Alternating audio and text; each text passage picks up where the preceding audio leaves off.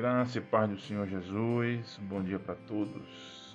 Hoje é domingo, comemoramos a Páscoa, a ressurreição do Filho de Deus, o Cordeiro que tira o pecado do mundo.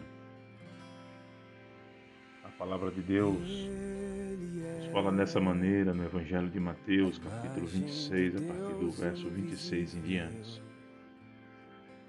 Enquanto comiam, Tomou Jesus uns pão, um pão e, abençoando, o partiu e o deu aos discípulos, dizendo: Tomai, comei isto ao meu corpo. A seguir, tomou um cálice, tendo dado graças, o deu aos discípulos, dizendo: Bebei dele todos, porque isto é o meu sangue, o sangue da nova aliança, derramado em favor de muitos para a remissão de pecados.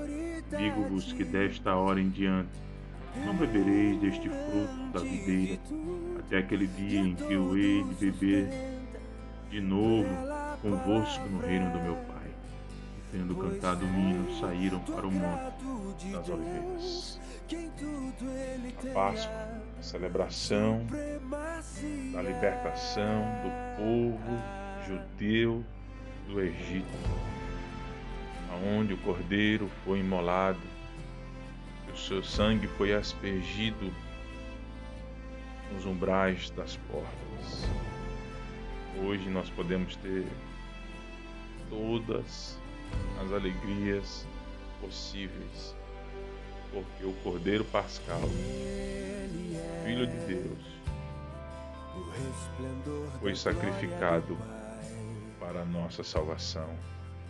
Hoje nós temos liberdade. Hoje nós não somos mais escravos do pecado nem da morte. A morte foi vencida e o, e o pecado foi vencido também.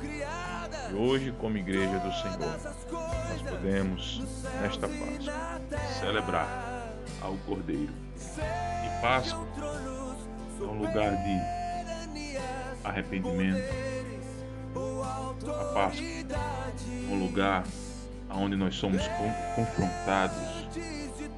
A Páscoa é um lugar onde nós olhamos e vemos as nossas misérias sendo imoladas sob o Cordeiro de Deus. E através dele nós fomos salvos. Pelas suas pisaduras nós fomos salvos. Que o Senhor nos abençoe. Que a cada dia a gente possa aprender e viver esta Páscoa. Pois Ele vive e posso crer no amanhã. Deus abençoe a todos. Um abraço do meu tamanho.